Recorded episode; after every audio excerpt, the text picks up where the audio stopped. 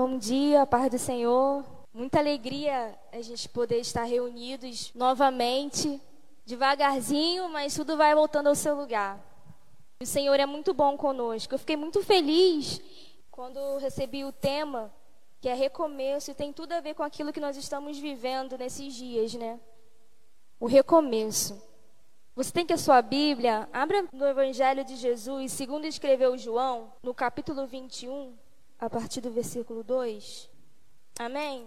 Você está lendo para a gente ganhar tempo? Nos diz assim: Estavam juntos Simão Pedro e Tomé, chamado Dídimo, e Natanael de Caná da Galileia, e os filhos de Zebedeu e outros dois dos seus discípulos. Disse-lhe Simão Pedro: Eu vou pescar. Disseram-lhe eles: Nós também vamos contigo. Eles saíram e imediatamente entraram no barco. E naquela noite não pegaram nada. Mas vindo amanhã, Jesus ficou na praia, mas os discípulos não sabiam que era Jesus. Então disse-lhes Jesus: Filhos, tendes alimento para comer? Eles responderam: Não. E ele lhes disse: Lançai a rede ao lado direito do barco e achareis. Lançaram-na, portanto, e eles não eram capazes de puxá-la por causa da grande quantidade de peixes. Amém? É, quando a gente escuta essa palavra recomeço, é uma palavra bonita de se ouvir.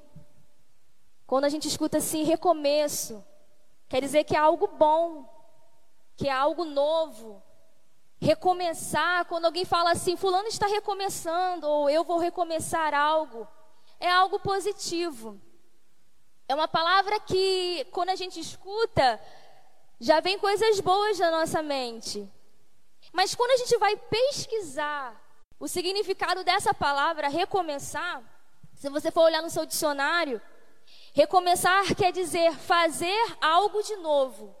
É voltar a fazer algo que você já tinha começado, porém, no caminho houve uma interrupção, algo aconteceu, então você vai dar continuidade àquilo que você tinha começado.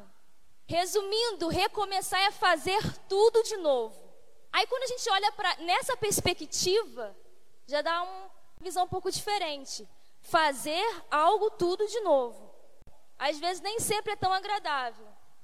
Às vezes nem sempre é tão confortável. Quer ver um exemplo? Se você compra um terreno e o terreno está lá planadinho, bonitinho, quando você vai começar algo, a expectativa é diferente.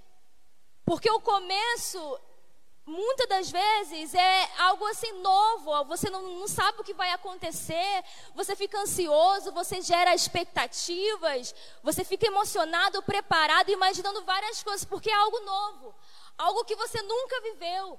Quem vai começar um relacionamento, um trabalho novo, uma empresa nova, um ministério, você está empolgado porque você vai começar. Você não viveu aquilo, você imagina, mas você ainda não sabe o que te espera. Então a expectativa do começo é algo positivo. Te dá um nervoso, mas traz uma energia positiva. Aí você compra aquele terreno, ele planadinho, você olha para o terreno mesmo vazio, mas você olha para ele e você consegue já visualizar a construção pronta. Não é assim? Quem já teve um terreno, olhou para ele e falou assim: não, ali vai ser, vai ficar a piscina, ali vai ficar a churrasqueira. Você já consegue ver aquilo ali, idealizar na sua mente, porque você está começando, então você está cheio de expectativas. Agora imagine que você começa a construção. E no meio da construção, tudo desaba. E é um destroço ali, só fica uh, os entulhos. A visão que você tem agora é o mesmo terreno, é o mesmo lugar, mas a visão que você está tendo agora é totalmente diferente da primeira. Quando você olha para aquele terreno cheio de destroços, você não consegue mais imaginar uma. Muitas das vezes você não consegue mais imaginar uma construção ali novamente. A primeira coisa que vem na sua mente é o que tinha ali antes. Muitas das vezes você não consegue imaginar novamente que do meio daquele destroço poderá acontecer aquele sonho que você imaginou no começo. E isso se chama recomeço. É você pegar os destroços e refazer tudo de novo. E esse refazer de novo, às vezes, gera um certo desconforto, ou seja, eu vou ter que tirar tudo isso para recomeçar. Eu trabalho em escola e quem é professor sabe que quando você escreve lá no quadro, dever, o aluno vai e copia tudo no caderno e ele está empolgado fazendo o dever e ele sabe que ele só vai ir para o recreio depois que ele terminar. E ele está lá escrevendo, copiando a matéria, uma hora ou outra ele para e joga borracha para um e começa a copiar de novo e joga bolinha de papel no outro e ele vai fazendo o dever. Quando ele termina, ou está quase terminando, o professor passa por ele e fala assim: Fulano, você acabou? Não, estou acabando. Só que você não deixou espaço para responder, você fez errado. Aí ele olha assim e é automático. Quem já já ou você já fez isso, ou na escola você já ouviu, é automático. Ele olha assim e fala assim: Ah, respondo lá atrás, na outra folha. Não tem problema não. Aí a professora fala assim: Não. Se você fizer isso, você vai se embolar todo na hora de estudar para a prova. O que, que, eu vou fazer? Eu vou apagar tudo e fazer novamente. Na mesma hora, a reação dele é isso: ó. Tudo de novo? É, tudo de novo. E hoje, quem sabe, você está vivendo assim. Depois de toda essa situação, durante tudo isso que está acontecendo, você está olhando para algo que você construiu, que você começou, só que algo deu errado. E você olha e tem que apagar e fazer tudo de novo. Aí você olha e fala assim: ah, não vai dar tempo. Ah, mas tudo de novo. Só que, de repente, o seu sentimento seja esse: de cansaço de ter que refazer algo que você já fez e agora vai ter que fazer novamente. E isso se chama recomeço. O recomeço, às vezes, nos tira de, de uma posição de, de acomodado mesmo. Porque fazer algo que eu já fiz gera isso, gera um certo desconforto.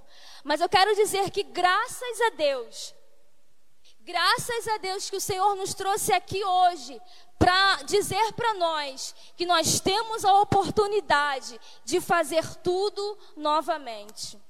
Quantos queriam ter essa oportunidade de poder recomeçar?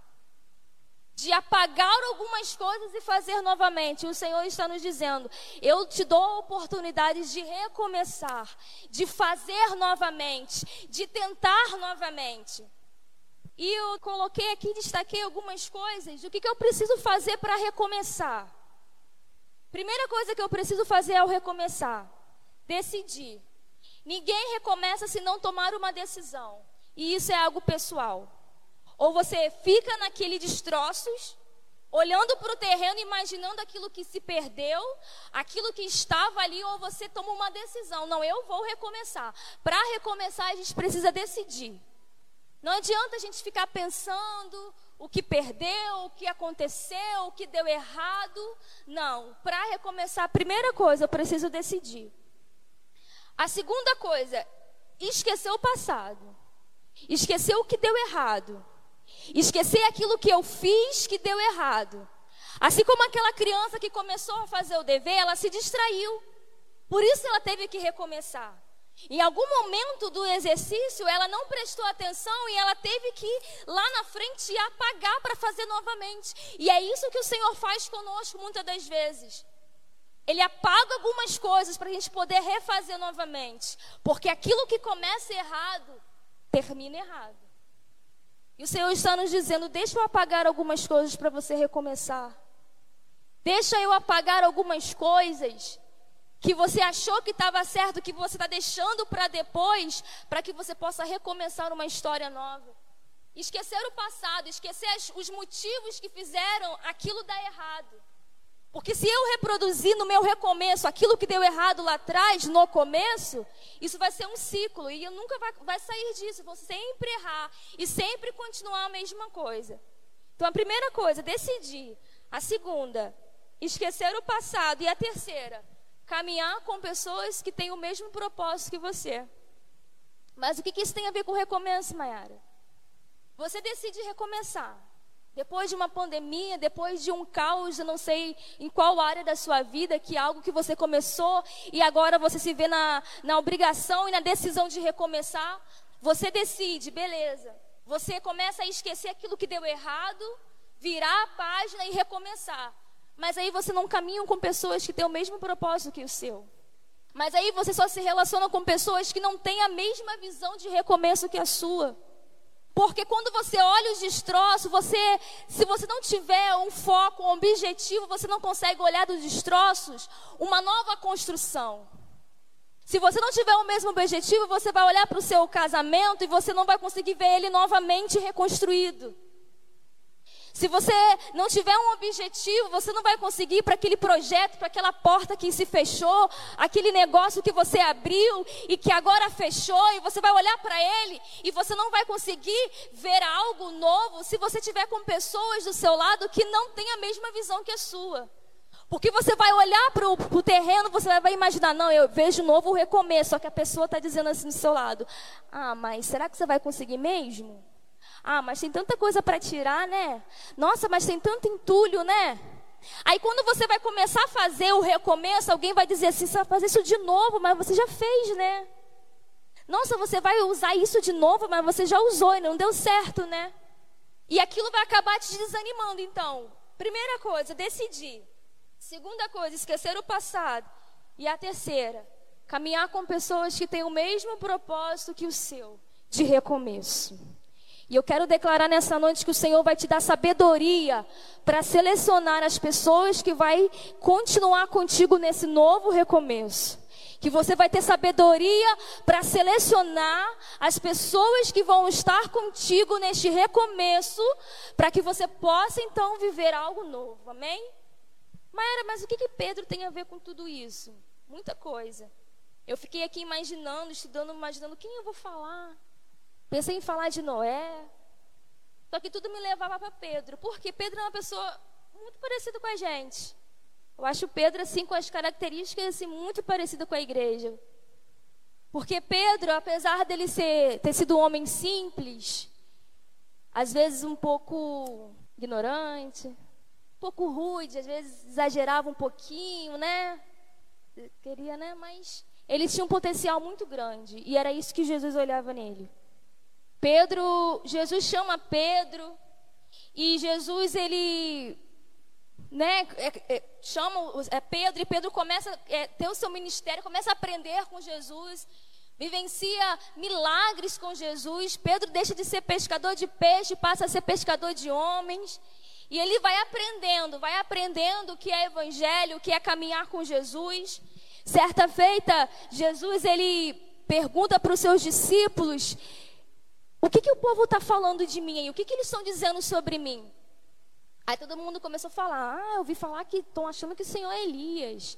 Aí o outro falou assim: Não, eu ouvi falar que o Senhor é João Batista. E cada um foi falando o que estava ouvindo. Aí Jesus falou: Ah, legal. Mas e vocês? E para vocês, quem eu sou?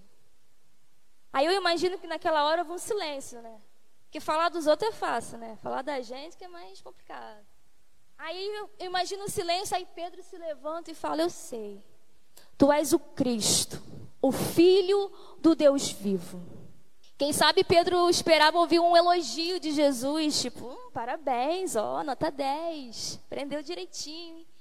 Mas não, Jesus falou assim: disseste bem, Pedro, mas não foi sangue e carne que te revelou, mas o meu Pai que está no céu. Jesus estava dizendo: Pedro, você não sabe isso porque você é melhor do que os outros. Você não chegou a esse entendimento porque você aprendeu mais do que os outros, não. Você só chegou a esse entendimento porque o meu Pai te revelou. Você só chegou a esse entendimento porque você teve a revelação do meu Pai. Porque para conhecer Jesus, você pode ter quantos cursos você quiser, você pode estudar nas melhores faculdades. Mas de fato e verdade, nós só vamos conhecer Jesus se o Pai nos revelar quem Ele é. Nós precisamos ter essa revelação do Pai de quem Ele é. E quando Pedro tem essa revelação do Pai de quem Jesus era, na, no mesmo instante Jesus diz quem Ele é. E ele, ele diz assim: E tu és Pedro. E sobre esta pedra, que era o próprio Jesus, eu edificarei a minha igreja e as portas do inferno não prevalecerão contra ela. Jesus estava dizendo: agora que você sabe quem eu sou, eu vou dizer quem você é. Porque aquilo que eu sou não é definido no lugar onde eu nasço, na condição em que eu vivo. Aquilo que determina quem eu sou e quem você é não é, é o, a condição financeira, não é a condição em que você está vivendo. Quem decide quem você é e quem nós somos é aquilo que Cristo diz para nós que somos. E eu só consigo achar a minha identidade depois que eu descubro quem é Ele. Porque quando eu sei quem Ele é, então eu sei quem eu sou. E quando você sabe quem você é, aquilo que as pessoas dizem ao teu respeito já não tem valor algum. Aquilo que falaram ao teu respeito, aquilo que dizem sobre a sua casa, sobre a sua família, sobre o seu ministério, já não tem importância porque você já está firmado naquilo que ele disse que você é. E Pedro teve essa revelação e ele foi caminhando com Jesus e quando chega na última ceia, Jesus começa a dizer que ele ia ser levado para ser crucificado. E no meio daquela conversa, Pedro fala assim: Jesus, mais uma vez, Pedro, ainda que todos te abandonarem, eu vou te largar, não. Jesus olhou assim para ele: Ai, Pedro, antes que o galo cante, você vai me negar três vezes. E assim foi. A história você conhece: Jesus foi crucificado, Pedro nega Jesus. Pedro se arrepende, chora amargamente. Passados dias, Jesus ressuscita, aparece para Maria e Maria Madalena. E Jesus fala assim: ó, vai lá e fala para os discípulos que eu estou vivo. Fala para eles que eu estou vivo. Pedro corre para o sepulcro, mas chega lá e não vê nada. E ele vai para casa. Eu acho interessante que ele não foi procurar Jesus, não foi. Não, ele foi para casa. Ele ficou triste, não por Jesus ter ressuscitado, mas pelo que ele tinha feito. Porque na mente de Pedro, a última lembrança que ele tinha era ele vendo os olhos de Jesus e ele negando Jesus. Então eu imagino que Pedro ali ele ficou assim: eu neguei ele. Eu disse que eu nunca ia abandoná-lo e eu abandonei. Gente, se você tem um amigo e você fala assim, seu amigo fala assim: "Ah, vamos ali, sei lá, andar de bicicleta". Aí você vai com teu amigo. Teu amigo cai. Você mete o pé, vai embora, deixa seu amigo lá caído, machucado. Quando seu amigo te encontrar de novo, o que, que ele vai fazer com você? Quero nem ver esse amigo, ele vai me arrebentar. Ele falar, cara, você me deixou, eu caí, você nem me ajudou. Só que, e Pedro, de repente, tinha isso na, na mente dele, quando Jesus me encontrar, nossa, ele vai acabar comigo, vai falar muito. E eu ainda disse para ele que eu não ia abandoná-lo, e eu neguei ele, olhei dentro dos olhos dele. Eu imagino a mente de Pedro naquele momento. Aí eu entro no texto que nós acabamos de ler, que Jesus, ao saber, Pedro, ao saber que Jesus tinha ressuscitado, ele diz assim: Eu vou pescar. Quando Pedro diz eu vou pescar, ele não estava dizendo, ah, estou estressado, vou ali esfriar a cabeça, me distrair, não. Pedro estava dizendo: acabou para mim. Não tem mais chamado, não tem mais ministério. Jesus, quando me encontrar, vai acabar comigo, vai falar um monte de coisa. Eu vou pescar, porque é a única coisa que eu sei fazer. Acabou esse negócio de ministério, acabou para mim esse negócio de pescador de homem. Eu sou pescador de peixe mesmo. E vou voltar a fazer o que eu fazia. Vou voltar a ser quem eu, quem eu era. Só que quando ele diz eu vou pescar, ele não chamou ninguém. Ele falou eu vou pescar. Aí os outros falaram assim: nós vamos com você. Porque líder é líder. E Pedro, mesmo nesse momento que ele estava de frustração, ele, ainda assim, sem saber, ele liderava. Porque quem Jesus chamou para ser é mesmo quando não quer mais ser. Como assim, Mayara? Não, de repente você está aqui ou você que está em casa assistindo, você diz assim: não, não prego mais. Não prego, não quero mais pregar, vou voltar a ser o que eu era, ficar quietinho. Só que você ainda é pregador, mesmo você não querendo ser. Não, eu não canto mais, mas você ainda é um adorador mesmo sem querer ser. Não, eu não vou pastorear mais, não, mas você ainda é pastor mesmo você não querendo ser. Porque a revelação que você teve, que Jesus teve sobre você, que Jesus declarou sobre você, não volta atrás. E mesmo você não querendo, você acaba influenciando. Porque aquilo que Jesus te chamou para ser, você vai ser, você é. Acabou. E Pedro acabou influenciando. Não, nós vamos com você, Pedro. Pedro olhou e foram.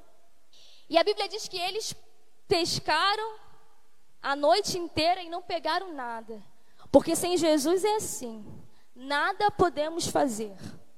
Você trabalha a noite inteira, Essa noite aqui, num sentido simbólico, você faz o que você pode fazer até aquilo que você já tem experiência para fazer, mas sem Jesus aquilo não tem produtividade.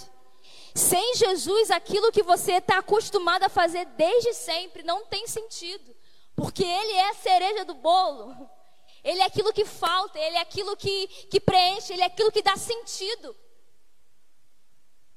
E eles pescaram a noite inteira, não pegaram nada, e a Bíblia diz que pela manhã, quando está amanhecendo, Jesus chega na beira da praia, e eles não viram que era Jesus.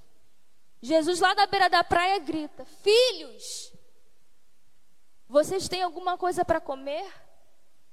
E o que eu achei interessante é a forma que Jesus chega,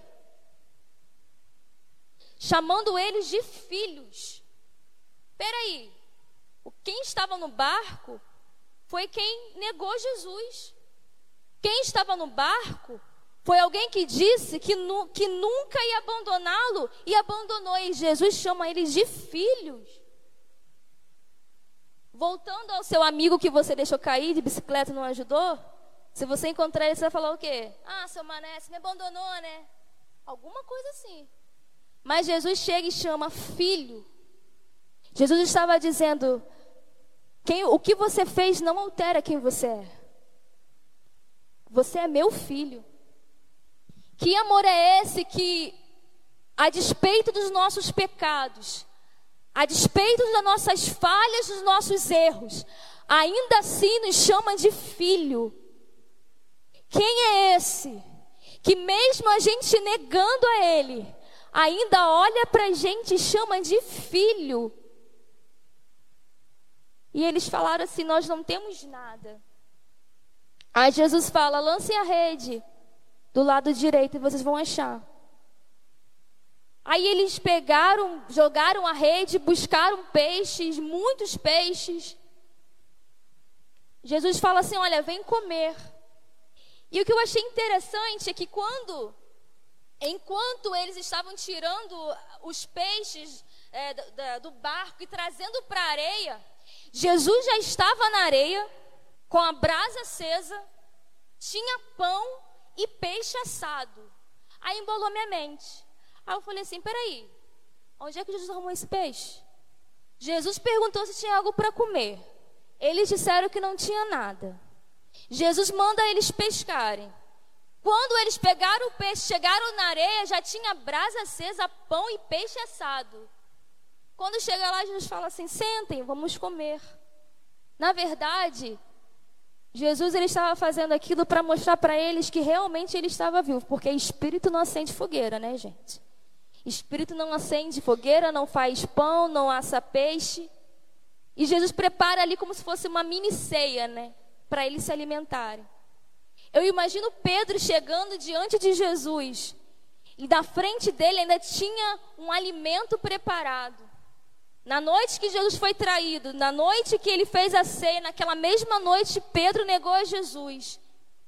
E Jesus chega para ele com uma ceia também preparada para dizer para Pedro: Eu sei que você errou, eu sei que você pecou, eu sei que você me negou, mas eu não desisti de você.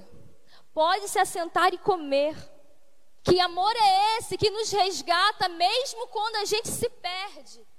E eu quero dizer para você que está aqui ou em casa, que algum momento da sua vida você está dizendo, Mayara, mas eu não tenho condições de recomeçar. Eu não posso recomeçar, eu não posso voltar a ser quem eu era por causa de inúmeras coisas que você possa imaginar agora. Mas o Senhor está dizendo que o mesmo Jesus que resgatou a Pedro que resgatou, restaurou a vida de Pedro, que restaurou o ministério de Pedro, é o mesmo Jesus que está aqui nessa manhã, que está aí na sua casa, dizendo para você: Ainda há tempo para um recomeço.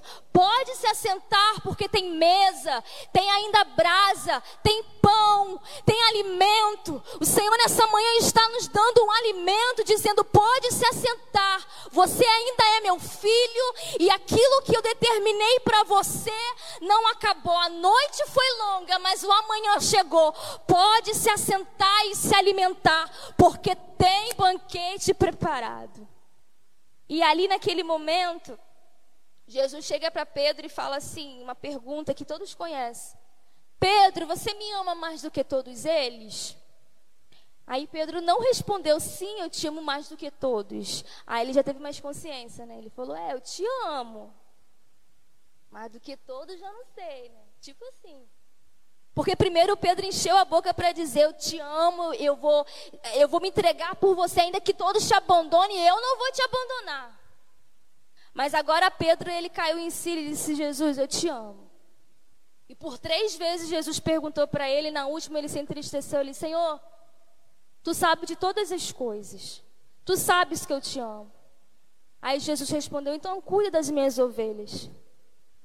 Jesus estava fez três vezes essa pergunta. Para cada vez que Pedro negou a Jesus, Jesus ele fez essa pergunta para três vezes, dizendo: Pedro, para cada vez que você caiu, a minha graça ela te sustenta. Para cada, cada queda sua, a minha graça te levanta. Para cada vez que você parou, que você quis parar, a minha graça te dá oportunidade de recomeçar. Então, apacenta as minhas ovelhas e segue-me. Jesus não só restaurou a vida e o coração de Pedro, Jesus restaurou o ministério de Pedro. Jesus estava dizendo: Pedro, você não é pescador de peixe, você é pescador de homens. Vem e me segue. Ainda há um recomeço. Amém? Eu quero deixar essa mensagem para você nessa manhã. Você que está aqui, você que está em casa, eu quero orar com você. Eu não sei qual momento da sua vida que de repente você teve que parar algo e recomeçar tem sido difícil, uma tarefa difícil para você. Porque deixar algumas coisas isso vai te custar algo. Mas essa manhã eu te convido a recomeçar. E o mesmo Jesus que foi encontrar com Pedro naquela noite, é o mesmo Jesus que nos encontra nessa manhã. É o mesmo Jesus que está aqui nos dizendo: vem, você pode recomeçar. E nessa manhã você fecha os seus olhos aqui, onde você estiver na sua casa. Ore comigo, fale com o Senhor aquilo que você precisa recomeçar e você não tem encontrado forças e você está dizendo, Senhor, mas eu pequei, eu te neguei, eu não tenho condições de voltar a ser como eu era. Aí Jesus está dizendo para nós hoje, realmente você não tem condições, mas porque a minha graça te alcançou, hoje eu te dou condições de recomeçar, aleluias. Eu sei que é difícil, não é fácil. Mas ele mesmo disse: sem mim nada podereis fazer. Mas com ele nós podemos todas as coisas, porque é ele que nos fortalece. Você que está aí na sua casa, onde você estiver neste momento, feche os seus olhos, fale com Jesus nessa manhã. Fala para ele que foi difícil.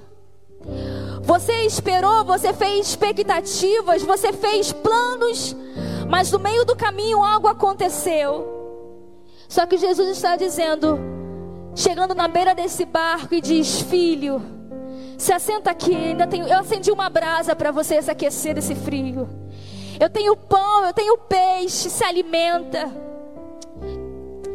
Senhor Jesus, nós te damos graça. Nós te louvamos pela tua fidelidade. Porque reconhecemos que não somos nada e que muitas vezes falhamos, te negamos e até em atitudes. Se algo começou na nossa vida e a gente percebeu que não há mais condições de continuar. Mas o teu Espírito nessa manhã nos trouxe aqui para nos dizer que assim como que o Senhor resgatou Pedro e resgatou, resgatou o ministério dele, resgata-nos nessa manhã, Jesus. Nos chama novamente, Jesus. Porque nós somos gerados dentro do seu coração. Nós somos chamados por ti. Por nós mesmos não temos condições alguma de fazer algo, mas a tua graça nos alcançou. A tua graça nos alcançou. Ainda que o inimigo tente nos lembrar do nosso passado, dos nossos erros, mas o teu sangue cobre toda, todo o pecado, toda a impureza. Jesus, vai ao encontro agora dessa pessoa, Deus, que não encontra motivos para recomeçar, Deus. Nesse momento, resgata esse coração, Pai. Senhor, resgata essa vida dizendo sim, a recomeço. Comigo você pode recomeçar. Jesus, em nome do seu Filho amado, Jesus Cristo, nós te pedimos. Senhor, nos ajuda, assim como Pedro, Pai, a ter forças para voltar, para recomeçar. Esquecer daquilo que fez errado, daquilo que deu errado.